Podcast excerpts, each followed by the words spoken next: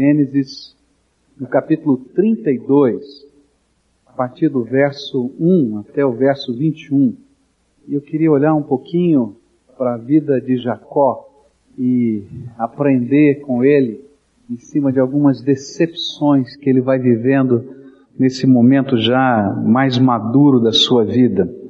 Eu vou ler esse trecho na versão da Bíblia na linguagem de hoje e queria que você pudesse acompanhar essa leitura que diz assim: Jacó estava continuando a sua viagem. Anjos de Deus foram encontrar-se com ele. Quando Jacó os viu, disse: Este é o acampamento de Deus. Por isso, pôs naquele lugar o nome de Maanaim. Jacó mandou mensageiros para a região de Seir, também chamada de Edom, a fim de se encontrarem com Isaú e lhe darem esta mensagem: Eu, Jacó, estou às suas ordens para servi-lo. Durante todo esse tempo morei com Labão. Tenho gado, jumentos, ovelhas, cabras, escravos e escravas, e estou mandando este recado ao Senhor, esperando ser bem recebido. Os mensageiros voltaram e disseram: Estivemos com Esaú, seu irmão, e ele já vem vindo para se encontrar com o Senhor e vem com quatrocentos homens. Quando Jacó ouviu isso, teve muito medo e ficou preocupado. E então dividiu em dois grupos a gente que estava com ele e também as ovelhas, as cabras, o gado e os camelos. E ele pensou que se Esaú viesse e atacasse um grupo, o outro poderia escapar. E depois Jacó fez esta oração: Ouve-me, ó eterno Deus do meu avô Abraão e de Isaque, o meu pai Tu me mandaste voltar para minha terra e para os meus parentes, prometendo que tudo correria bem para mim. Eu, teu servo, não mereço toda a bondade e fidelidade com que me tens tratado. Quando atravessei o rio Jordão, eu tinha apenas uma vara de pastor e agora estou voltando com esses dois grupos de pessoas e animais. Ó oh, Deus eterno, eu te peço que me salves do meu irmão Isaú. Tenho medo de que ele venha e me mate também as mulheres e as crianças. Lembra-te que prometeste que tudo me correria bem e que os meus descendentes seriam como a areia da praia, tantos que ninguém poderia contar. Naquela noite Jacó dormiu ali. E depois ele escolheu alguns dos seus animais para dar de presente a Esaú. Escolheu duzentas cabras e vinte bodes, duzentas ovelhas e vinte carneiros, trinta camelas com as suas crias que ainda mamavam, quarenta vacas e dez touros, e vinte jumentas e dez jumentos. Jacó dividiu esses animais em grupos e pôs um empregado para tomar conta de cada grupo e deu esta ordem: Vocês vão na frente, deixando um espaço entre os grupos. Jacó disse ao primeiro empregado: Quando meu irmão Isaú se encontrar com você, ele vai perguntar: Quem é o seu patrão? Aonde você vai e de quem são esses animais que você vai levando. Então responda assim: esses animais são do seu criado Jacó, são um presente que ele está enviando ao seu patrão Isaú, e ele também vem vindo aí atrás. E também ao segundo e ao terceiro e a todos os outros que tomavam conta dos grupos, Jacó disse: quando vocês se encontrarem com Isaú, digam a mesma coisa. E não se esqueçam de dizer isso: o seu criado Jacó vem vindo aí atrás é que Jacó estava pensando assim: vou acalmar Esaú com os presentes que irão na minha frente, e quando nos encontrarmos, talvez ele me perdoe. Desse modo, Jacó mandou os presentes na frente e passou aquela noite no acampamento. Apesar dessa ser uma história antiga, eu posso ver na vida de Jacó muito do que nós encontramos no estilo de vida e valores do homem moderno. A gente pode olhar para Jacó e perceber muito daquilo que faz parte do nosso jeitão de viver da nossa sociedade. Se a gente tirar o cenário dos camelos, do deserto, das tendas, não é? E a gente começar a olhar para as buscas de Jacó, para as lutas, pelos métodos que ele usava, pelos valores que ele é, colecionava no seu coração, a gente vai dizer, olha, é bem parecido com o mundo de hoje. É só mexer no cenário. É interessante olhar que Deus vai usar essa crise na vida de Jacó, uma crise complicada, em que ele está sem o controle das circunstâncias, morrendo de medo, Ele está voltando para casa, mas não sabe se tem casa para voltar. Ele está indo na direção de um caminho que tem marcas na sua história, na sua vida, mas ele não sabe se pode chegar lá, porque ele sabia que o seu irmão havia jurado de morte quando ele saiu daquele lugar. E ele não sabia qual seria a maneira como seu irmão iria encontrá-lo. Depois ele ouvia os ecos do que estava acontecendo. Seu irmão era uma pessoa importante naquela região, uma pessoa que vivia pela espada, conforme a profecia do seu pai na bênção, dizendo que ele viveria pela espada, lá em Gênesis 27, assim acontecia. Ele era uma pessoa que com um pequeno exército dominava e conquistava uma região. E agora ele chegava e não sabia como é que esse pequeno exército e o seu irmão iriam recebê-lo. Logo no capítulo anterior, nós vamos encontrar Jacó fazendo um memorial, um monte de pedras, marcando uma divisa. Para trás estavam os territórios de Labão, para onde ele não podia mais voltar. E para frente daquela divisa, um pouquinho mais adiante, atravessando um ribeiro, não é, no vale de Jaboque, estava o seu irmão. Você já pensou nesse contexto? Alguém sem espaço, sem terra. E interessante é que nesse momento dessa experiência dolorosa, é, é, que Deus vai mexer com todos os valores da vida de Jacó. E vai usar esse instante na vida dele para que ele se decepcione com algumas coisas que foram o seu jeito de viver, a sua maneira de acreditar, a sua maneira de enfrentar as circunstâncias da vida. E eu queria convidar você nessa manhã a olhar para algumas das decepções que Jacó colecionou nesses dias que ficou no Vale de Jaboque. Porque eu acho que são decepções que Deus quer que nós tenhamos, que precisam acontecer na minha vida e na sua vida porque senão nós vamos continuar perdidos e errantes no mundo, achando que estamos encontrando algo e não estamos encontrando nada. Quais foram essas decepções? A primeira decepção que veio ao coração de Jacó foi um sentimento esquisito. É o momento quando ele descobre que o dinheiro e o sucesso não trazem paz nem segurança. Essa foi a primeira decepção dele. Dinheiro e sucesso não traz paz nem segurança. Quando a gente olha para a vida de Jacó, a gente vai descobrir que ele sempre foi a pessoa motivada pelo sucesso. Aí estava o foco da vida dele. Desde o começo da sua história na Bíblia, ele está preocupado com dinheiro, com herança, a herança do seu pai, a propriedade. Tudo estava envolvido naquela bênção que ele queria roubar de Esaú. E de uma forma interessante, ainda que ele estivesse inserido em uma família de princípios e convicções religiosas fortes, com o compromisso de viver um pacto com Deus, para ele, benção tinha só um sentido, tinha só um significado. Ser abençoado por Deus significava sucesso e segurança financeira. Por isso que ele buscava tanto essa benção, porque ele queria sucesso e segurança financeira. E foi por isso que ele tentou roubar a bênção de seu irmão. E foi nesse propósito que ele trabalhou por mais de duas décadas para Labão, o seu sogro. E foi por essa razão que ele decidiu sair debaixo do controle de Labão e iniciar um novo projeto de vida. O seu retorno, claro que tinha um chamado de Deus na sua vida, e a palavra de Deus vai nos dizer: olha, volta para Betel, volta para a casa de Deus, volta para aquele lugar onde eu te encontrei.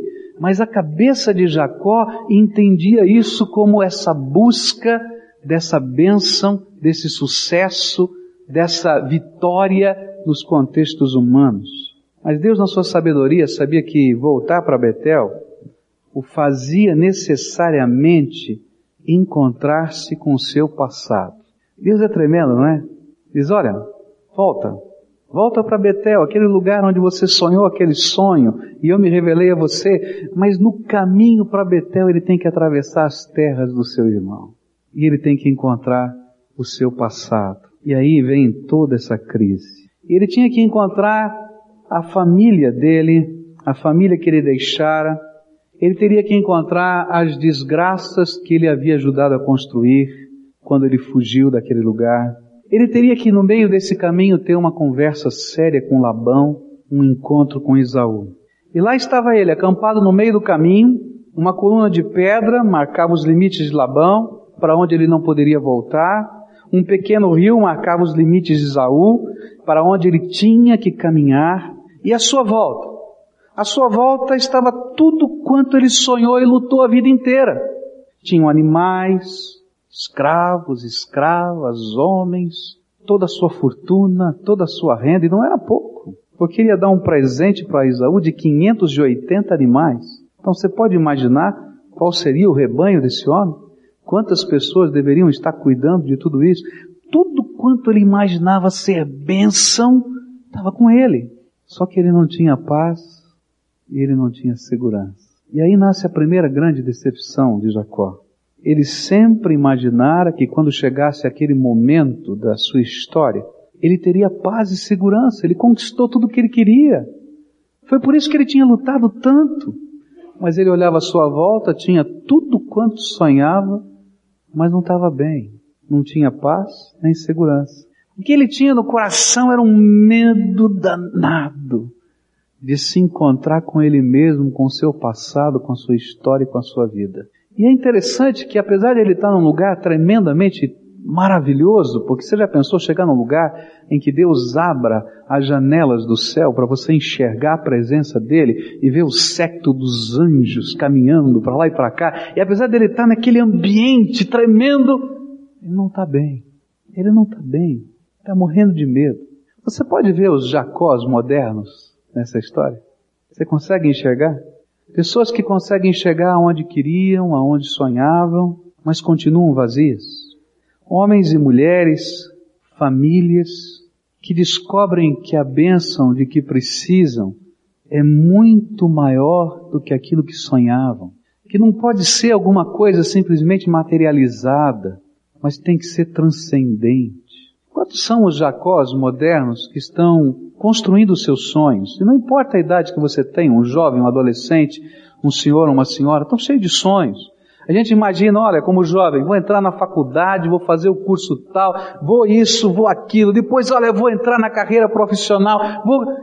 E às vezes a gente vai alcançando cada um desses pontos à medida que a gente vai estando circundado por estas coisas e diz, não estou bem. Eu estou onde queria, mas não estou bem. Tem alguma coisa que não vai bem aqui dentro.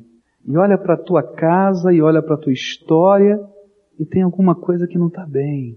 E dá um medo danado de encontrar e de enfrentar a gente mesmo. Jacó não tinha que enfrentar Esaú, ele tinha que enfrentar Jacó. E aí era grande dificuldade. Esse era o grande problema. Eu quando olho para Jacó, eu vejo os Jacós de hoje e vejo as pessoas modernas que vão ter que passar por grandes decepções para entender o que é a verdadeira benção. A benção não é alguma coisa que a gente constrói ou conquista, não é uma pilha de pedras que podem ser amontoadas, mesmo que seja na forma de uma casa. A benção tem que transcender todas essas coisas. E é triste quando nós vamos construindo a nossa vida imaginando que as coisas que granjeamos, que construímos, até nossa própria reputação, são a única bênção de que precisamos. Então nós vamos encontrar no mundo de hoje os jacós perdidos nas encruzilhadas da vida, sem saber para onde ir nem para onde vai. Como é que vai ser? Porque eles não estão bem.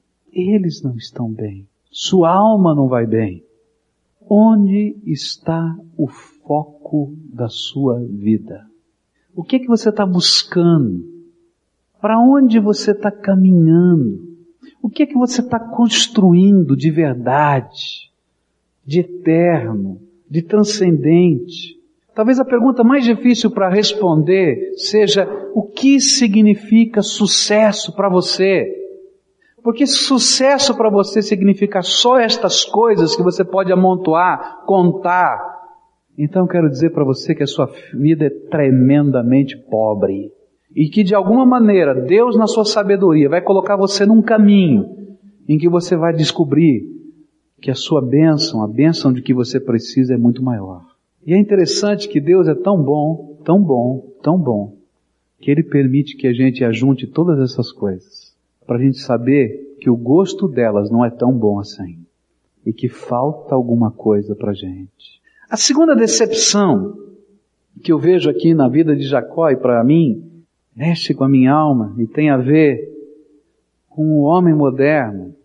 Um outro mito da sociedade moderna, tipificado por Jacó, é o seguinte: o mundo é dos espertos. Já ouviu isso, né? Ó, o mundo é dos espertos. E muito daquilo que a gente aprende, até nos treinamentos que a gente faz para poder sobreviver no mercado competitivo, não é? É de que a gente tem que ser esperto.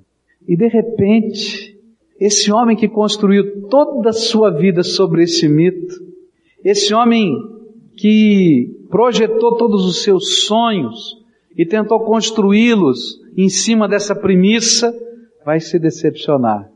Um homem que aprendeu a viver em cima de meias verdades e meias mentiras. Conhece bem esse esquema, né?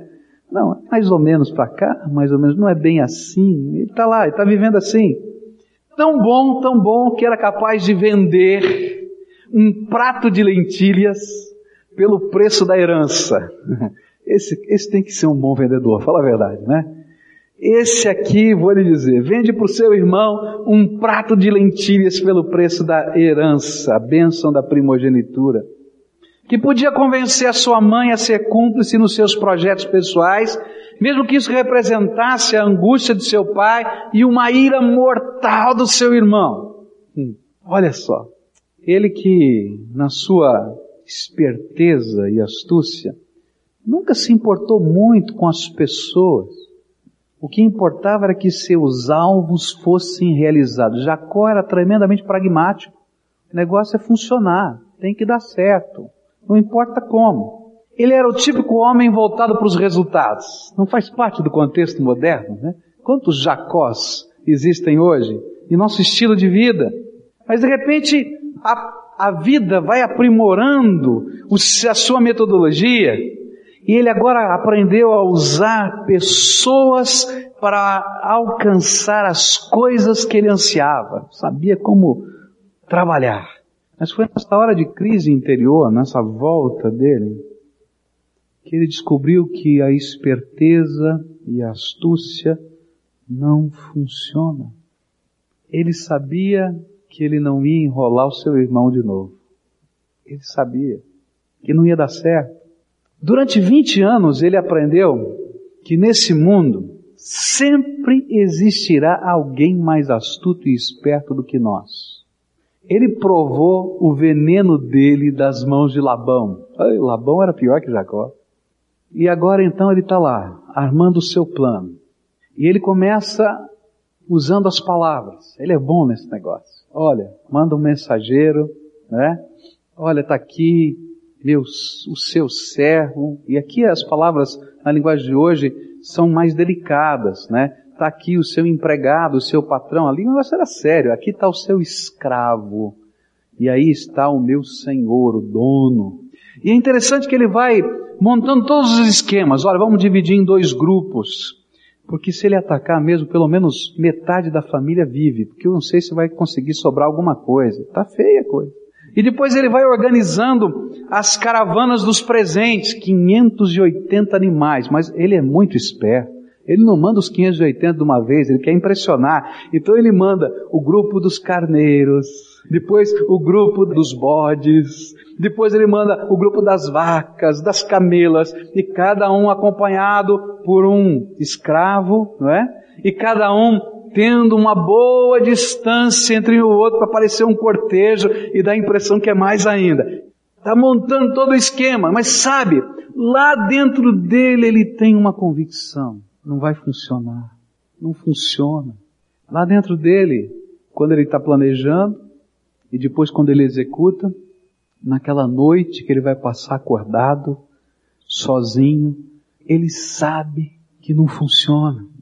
E aí vem a grande segunda decepção. A esperteza não funciona sempre. Tem muita gente que vai construindo a sua vida em cima dessa premissa. Em alguns momentos se levanta, consegue até algumas coisas, mas cai grandes tombos. Porque Deus permite que nós entendamos que não é isso que vai gerir a nossa vida. Que essa não é a bênção que Ele tem para nós que essa não é a confiança que preenche o coração. Não é a tua habilidade profissional que vai te dar paz e segurança. Não é a tua inteligência que vai te dar paz e segurança. Não é teu conhecimento enciclopédico que vai te dar paz e segurança. Não é a tua habilidade de discernir o mercado que vai te dar paz e segurança. Não é a tua capacidade de vender o teu produto que vai te dar paz e segurança. Não é a tua negociata de meias verdades ou de meias mentiras que vai te dar paz e segurança. Não funciona. E se for preciso arrebentar, ele arrebenta, para a gente ver que não funciona. E lá está Jacó. Como muitos dos Jacós modernos, imaginando que nós nunca vamos colher o que semeamos na vida. Você já pensou nisso? Muitos de nós imaginamos que a gente nunca vai colher o que a gente está semeando. E quando vem o dia da colheita, a gente vai descobrindo que nada do que temos ou sabemos funciona. E que na verdade o que nós precisamos é da intervenção de Deus na nossa vida. Nós precisamos da graça de Deus. Quantos são os homens como Jacó que vivem hoje nessa terra? vivem uma vida inteira confiando na sua sabedoria, nos seus planos, nos seus alvos, nos seus projetos, confiam em si mesmo, na sua astuta esperteza, e que de repente descobrem que a sua esperteza não funciona em casa, que vem as suas famílias arrebentadas, os seus filhos amargurados, as suas esposas desesperadas, e precisam de uma bênção que nunca valorizaram nem conheceram o Deus que pode nos ajudar a enfrentar os erros do nosso passado. Um Deus que pode ajudar-nos a restaurar o que nós mesmos arrasamos com os valores distorcidos da nossa vida. Jacó viveu a decepção de saber que a sua esperteza não funciona, que ele precisava de uma bênção muito maior, uma bênção que descesse a sua história, aos seus relacionamentos quebrados, enquanto ele tentava construir os seus castelos de areia, ele tinha arrebentado tudo. Você conhece algum Jacó assim? Você consegue se ver nesse Jacó? Eu acho que muitos de nós somos o Jacó moderno. E ironicamente, o Deus que você busca o conduz por um caminho que o faz ter de enfrentar você mesmo, a sua história, o seu passado. E é justamente nesse caminho que descobrimos que precisamos de Deus. Ele é a bênção. Ele é a verdadeira bênção. Pare de construir castelos. Construa relacionamentos. Construa amor. Construa vida. Construa algo que seja transcendente a partir da graça de Deus.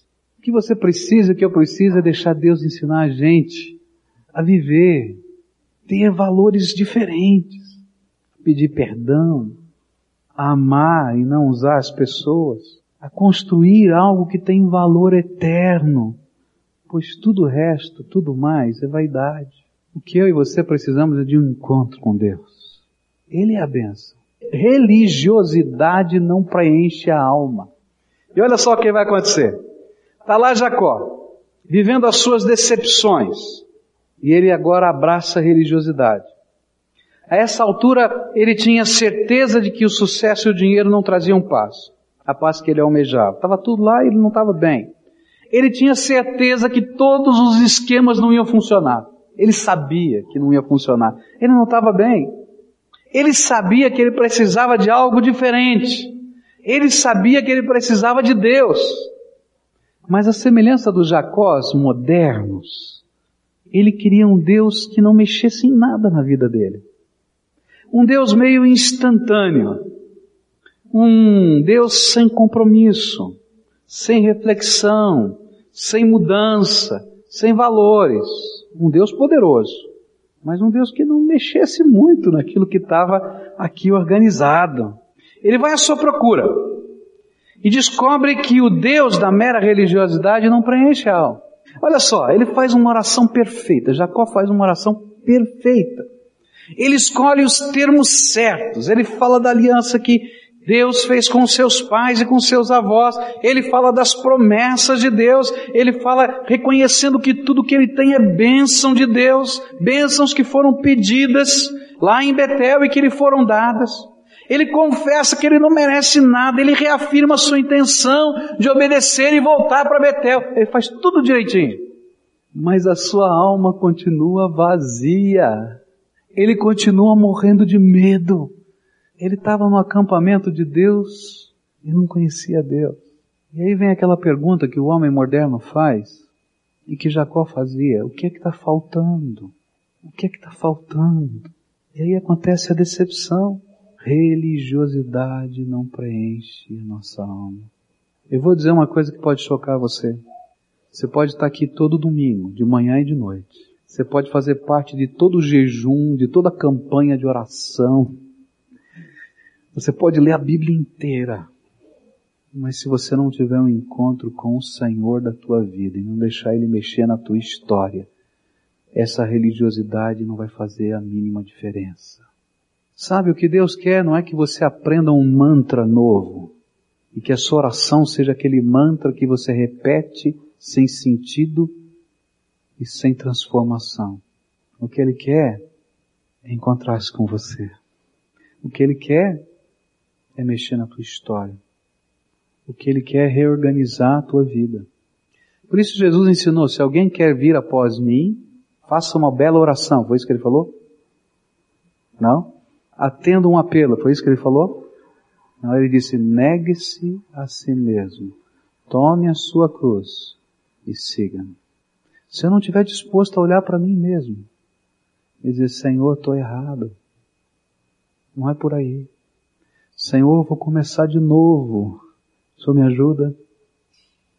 E se eu não estiver disposto a colocar o pé onde Deus está colocando, onde Jesus está colocando, lá na areia, as marcas exatamente seguindo de perto a Jesus, eu não vou sentir apreensão. Nossa maneira moderna de viver nos leva a buscar religiosidade, nos leva a buscar coisas que funcionem. E nós queremos ter com Deus uma relação muito parecida com o restante das relações que temos nesse mundo de consumo. A igreja e o reino de Deus são prestadores de serviço. Eu compro esse serviço com as minhas práticas religiosas, ou quem sabe até com meu dízimo. Agora a parte dele é realizar a benção. E sabe, você vai entrar por esse caminho e vai se sentir mais vazio do que estava antes. Sabe por quê? Porque a relação com Deus é uma relação de família. E na família não há essa relação de consumo. Se houver, acabou a família. Pai, paga as minhas contas que eu te dou carinho. É assim que funciona? Eu te dou carinho porque te amo. E se for preciso pagar as tuas contas sacrificialmente, eu vou fazer. Porque eu te amo. O que eu quero não é uma relação de consumo, eu quero uma relação de amor e de vida. Jacó vai para aquela oração perfeita, na teologia mais ortodoxa, mas vazio, ele sai dessa oração, porque ele não tinha entendido qual era a grande bênção da sua vida.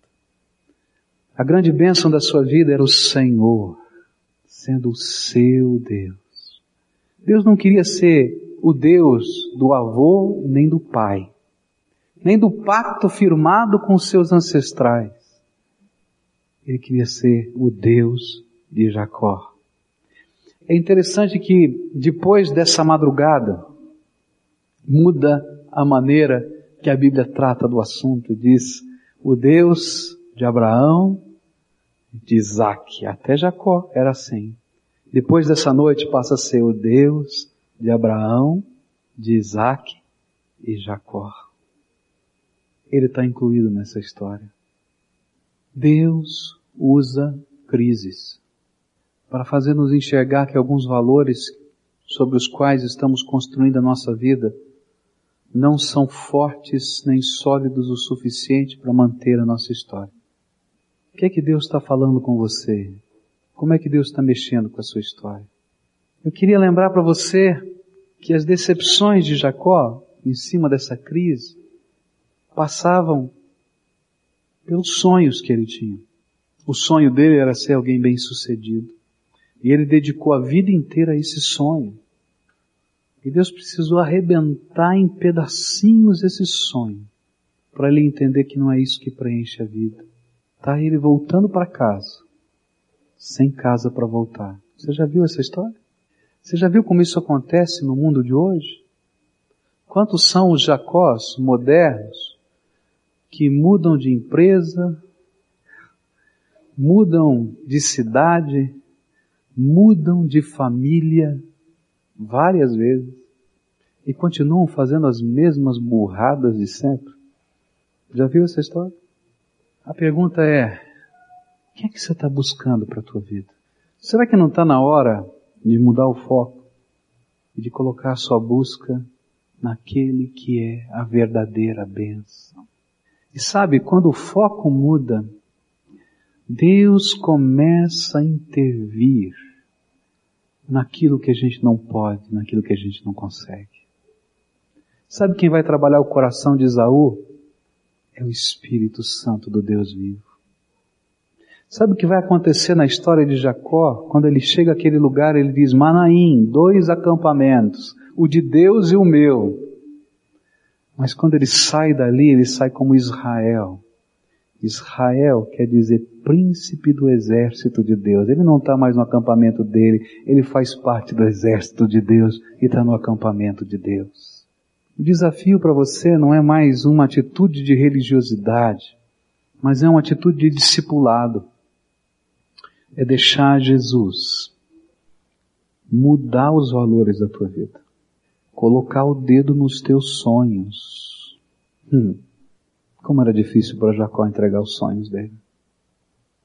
Como é para nós. Deixar ele ser o Senhor da vida dele.